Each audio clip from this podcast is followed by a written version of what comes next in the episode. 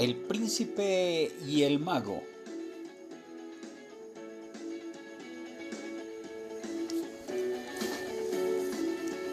Había una vez un príncipe al que le gustaba observar y recapacitar sobre todo lo que veía. Y creía en todo menos en las princesas, las islas y en Dios. Su padre le había dicho que estas tres cosas no existían y él, como no había visto nunca princesas, islas ni a Dios, creía a su padre. Pero un día el príncipe decidió salir del reino. Sentía grandes deseos de conocer otros mundos. Y después de cabalgar durante bastante tiempo, llegó hasta el mar. Y a lo lejos vio unos pedacitos de tierra que le parecieron islas. Y en ellas se movían con elegancia unas mujeres que lucían vestidas muy lujosamente. Al príncipe le entró curiosidad y quiso acercarse a esa isla y comenzó a buscar algún bote. Entonces un hombre se le acercó y le preguntó, ¿qué buscas? Oh, busco un bote, porque quiero acercarme a aquel lugar, dijo señalando a la isla. ¿A esa isla? ¿Es una isla? Entonces, ¿existen las islas? Claro que existen. Vaya. ¿Y quiénes son esas mujeres de la isla? Son princesas, respondió el hombre, que iba muy elegantemente vestido. Así que existen las princesas. Solo faltaba que me digas que existe Dios. Claro que existe, soy yo. Dijo entonces el hombre haciendo una reverencia. El príncipe se quedó atónito y decidió volver al castillo de su padre. Al llegar le dijo muy enfadado, me has mentido, me dijiste que no había islas, princesas ni dioses. Y ahora sé que existe. Su padre contestó con calma. ¿Y cómo sabes que existen? Los he visto. También he conocido a Dios. Y ese Dios vestía de forma elegante y llevaba las mangas recogidas. Sí. Te han engañado, hijo. Es un mago. Lo conozco. ¿Un mago? El príncipe, más enfadado aún, fue a buscar al mago y le dijo, ¿por qué me engañaste? Ahora sé que eres un mago y me has hecho ver lo que tú has querido que vea. Ahora sí creo más aún a mi padre. ¿Tu padre? ¿Ese que dice ser rey? Él también es un mago. El príncipe no supo qué decir. Regresó a casa de su padre y le preguntó, ¿Es verdad que eres un mago? Sí, es verdad. Me volviste a engañar. ¿Por qué me haces esto? Ahora mi vida no tiene sentido. Todo es mentira. Prefiero morir. Entonces el rey mago hizo aparecer a la muerte. Y ésta llamó al príncipe. Pero cuando el joven iba a ir hacia ella, le entró un escalofrío y dio marcha atrás. Recordó entonces las islas falsas pero hermosas y las princesas falsas pero bellas y dijo, Está bien, padre, puedo aceptar que seas un mago. Bien, hijo, contestó él tú también comienzas a hacerlo.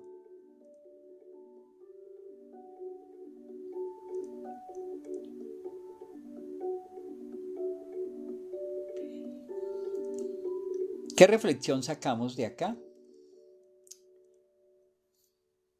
Qué extraña es la realidad, ¿verdad?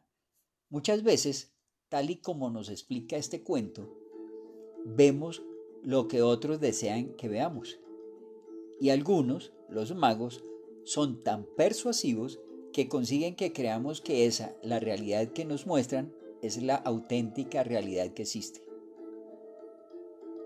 Cuidado con ellos. La realidad verdadera no existe. Nuestra realidad está manipulada desde que nacemos. Depende de los mensajes que recibimos, desde las experiencias que vivimos, de cómo procesamos esa información y de lo persuasivos que sean los que nos rodean. Existen los magos, sí, aquellos capaces de trastocar nuestra realidad hasta hacernos creer lo increíble. Son personas con un poder de elocuencia y persuasión asombrosas. Tienen un don para hipnotizar a otros con sus palabras y hacerles creer en todo lo que dicen. Y lo mejor de todo es que nosotros también podemos ser magos. Nosotros también influimos en la realidad de los demás y podemos ser tan persuasivos como los magos.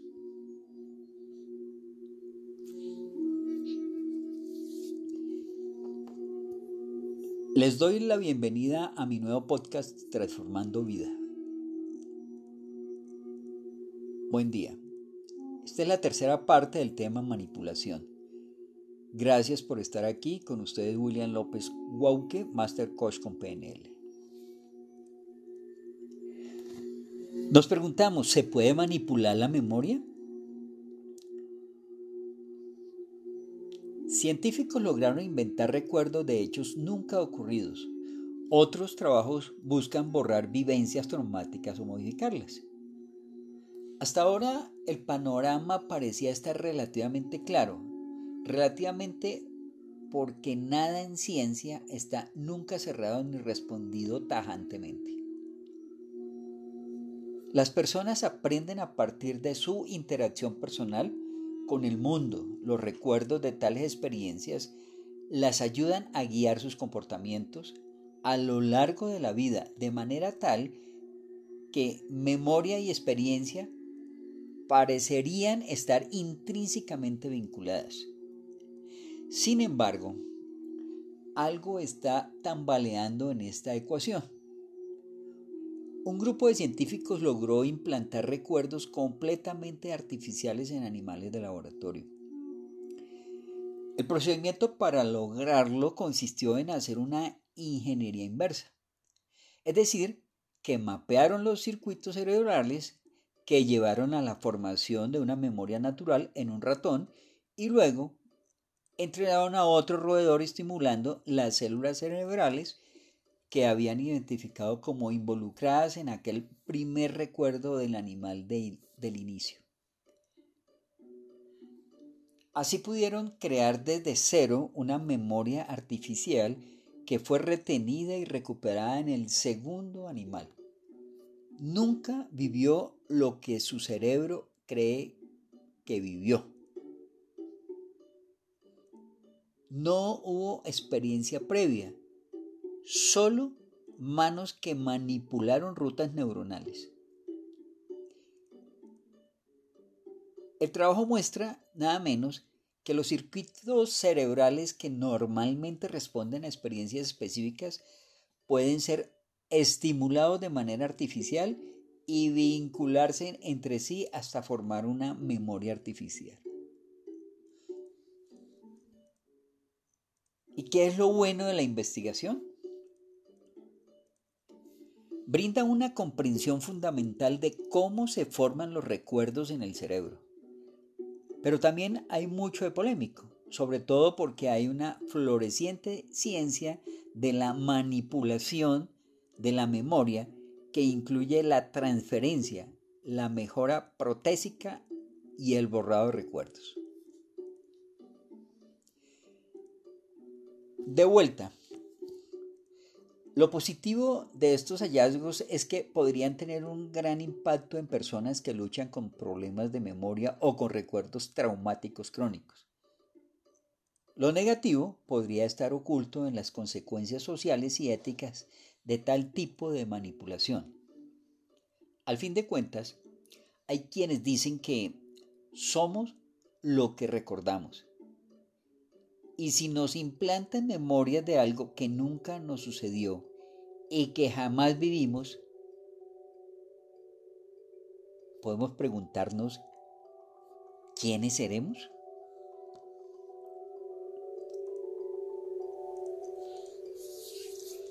Lo que hoy conocemos sobre cómo funciona el cerebro humano y cómo tomamos nuestras decisiones cuestiona alguna de las bases del relato del humanismo liberal que ha dominado el mundo desde la Segunda Guerra Mundial y sobre las que cómodamente se ha asentado la democracia liberal.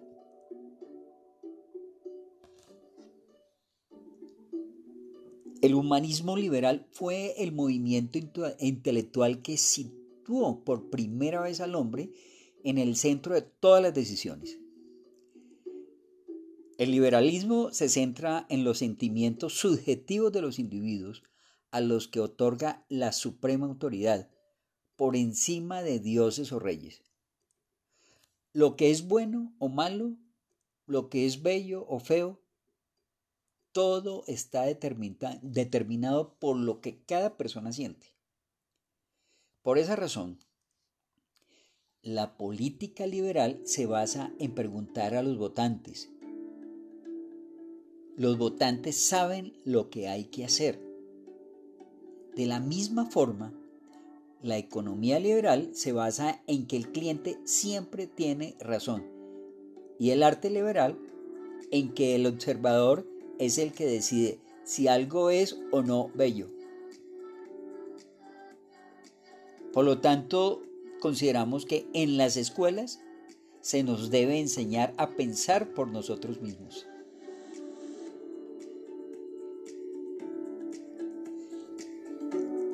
Y esto se resume en esa frase que tanto aplicamos cuando tenemos que tomar una decisión. es llegar a preguntar a nuestro yo interior. Y parte de este tema de la manipulación viene al caso ahorita cuando estamos hablando de la política. Y hablamos de lo que la ciencia cognitiva, la neurociencia y la psicología ha descubierto en los últimos años que puede describirse de una forma bastante sencilla. Las personas son mucho más fáciles de manipular de lo que podríamos suponer.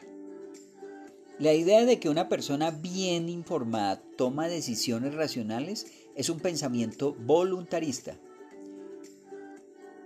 Si este descubrimiento lo aplicamos al modelo de democracia liberal basada en las decisiones de los votantes, se abren algunas incertidumbres. La ciencia nos va descubriendo lo predecibles que son muchas de nuestras decisiones sobre la base del conocimiento de cómo funciona nuestro cerebro. Steven Pinker, en su libro En defensa de la ilustración, comenta que los politólogos no dejan de sorprenderse de la incoherencia de las creencias políticas de la gente, por la escasa conexión entre sus preferencias, sus votos y el comportamiento de sus representantes políticos. Hoy sabemos con certeza que la opinión de una persona puede invertirse en función de cómo se formula una pregunta o de qué palabras se utilizan. Ya no nos sorprende que los ciudadanos expresen una preferencia y voten a un candidato que defiende lo contrario. Y aún más curioso es que la retroalimentación entre comportamiento de los gobiernos y votos en elecciones posteriores es, cuando menos, confusa. Solemos castigar electoralmente por acontecimientos sobre los que los gobiernos tienen poco control. Y olvidamos rápidamente las decisiones que contradicen nuestras preferencias. Los politólogos suelen afirmar que realmente votamos más a políticos que se parecen a nosotros y con las que nos identificamos y no tanto en función de sus programas. No debería sorprendernos la afirmación de que los cambios de los últimos cientos miles de años han excedido con mucho la capacidad de evolución y adaptación de la especie humana. El hombre descubrió una forma de dominar y tener éxito en su entorno que no está sujeta a la evolución de la especie y a la selección natural y por tanto nos encontramos viviendo en un mundo para el que ni nuestra mente ni nuestro cuerpo están realmente adaptados. Este dato, que asumimos con bastante tranquilidad en relación a nuestro cuerpo, nos cuesta más cuando se refiere a nuestro cerebro. Todos somos conscientes que nuestro cuerpo no fue diseñado para pasar las horas que ahora empleamos sentados delante de un ordenador. La posición sentada ocasiona una epidemia de dolores de espalda y de cuello que todos sobrellevamos con resignación y procuramos gestionar con una buena tabla de ejercicios y un buen fisioterapeuta. Si dejáramos que la selección natural actuase, nuestro cuerpo evolucionaría para dejar de sufrir esos molestos dolores con un mejor reparto de pesos y soportes para la posición sentada y erguida. Pero eso ya no es probable que suceda. Lo mismo pasa con nuestro cerebro. La ansiedad fue de las primeras enfermedades que se explicaron como una pésima adaptación de nuestro cerebro al mundo actual. Un cerebro diseñado con unas prioridades claras, como es sobrevivir a los depredadores, alimentarse y reproducirse, presenta algunos problemas de adaptación en el mundo actual. Un mecanismo, la ansiedad, diseñado para maximizar la probabilidad de salvación ante circunstancias como el ataque de un león, se, se convierte en una enfermedad en un mundo donde no hay leones con un síntoma, el estrés que hay que combatir. Como es difícil hacer evolucionar el cerebro para desactivar ese mecanismo, hemos de sobrellevarlo con conocimiento y en ocasiones apoyo químico. Esta evidencia se vuelve más preocupante si empezamos a asumir que muchas de nuestras decisiones tienen poco de racionales. Hoy sabemos que el cerebro cuenta con numerosos sesgos diseñados para tomar decisiones rápidamente en situaciones que nuestro cerebro identificó a lo largo de generaciones como peligrosas. La lista es muy larga, pero algunos son sorprendentes. El sesgo de disponibilidad nos dice que priorizamos el conocimiento que tenemos más fácilmente disponible y lo extrapolamos para crear un concepto general. Por eso las noticias recientes y de impacto siempre tienden a transmitirnos una impresión falsa de la realidad porque la generalizamos fácilmente lo que no siempre es correcto. Es solo un ejemplo de los sesgos cognitivos que nos llevan a tomar decisiones de forma no siempre conscientes, pero tenemos muchos sesgos más. Y quiero contarles cuáles de estos tenemos. Tenemos el sesgo del arrastre, que nos lleva a adoptar la decisión de lo que suponemos quiere la mayoría. El sesgo del encuadre, que nos lleva a conclusiones diferentes según se presente la información. El sesgo de la confirmación, que nos lleva a buscar siempre datos o noticias que avalen nuestras creencias y de despreciar los que las pongan en duda. Los sesgos del costo hundido, de manera que una vez invertido un costo monetario o emocional en algo, nos cuesta mucho cambiar de opinión el sesgo de la retrospectiva, que tiende a hacernos creer que algo que ha ocurrido nosotros lo habíamos ya previsto. cambiando nuestro recuerdo. Y al sesgo del anclaje que da mucha importancia a la primera información que recibimos, o sea, el ancla, cuando siempre nos han anclado. Todos estos y muchos otros favorecieron durante miles de años la supervivencia de la especie humana, transmitiendo tranquilidad, favoreciendo la rápida reacción ante las amenazas, generando cohesión con la, en la comunidad o la tribu y favoreciendo la toma de decisiones rápidas para evitar el peligro. El problema es que estos sesgos que nos han ayudado durante miles de años ahora plantean nuevos riesgos a la democracia liberal. Lo que ha cambiado es la irrupción de tecnologías que permiten utilizarlos para manipular la decisión de los votantes de forma no solo individualizada, sino también masiva. Lo que el marketing lleva tiempo aplicando a nuestras decisiones de compra, ahora se ha iniciado su aplicación intensa en el ámbito político para nuestras decisiones de voto. Las fake news son solo el inicio de un fenómeno que debería empezar a preocuparnos. Algunos empiezan, como tantas otras veces, a cuestionar la democracia liberal. Pero quizás, como hemos hecho, asumiendo que nuestro cuerpo no está preparado para la vida actual y tenemos que ayudarle, no estaría mal empezar por asumir que nuestro cerebro tampoco está bien preparado para nuestro entorno actual y necesita ayuda. Ayudarle especialmente para poder ser conscientes del extraordinario esfuerzo de manipulación de nuestras decisiones a través de la tecnología que podemos esperar en los próximos años.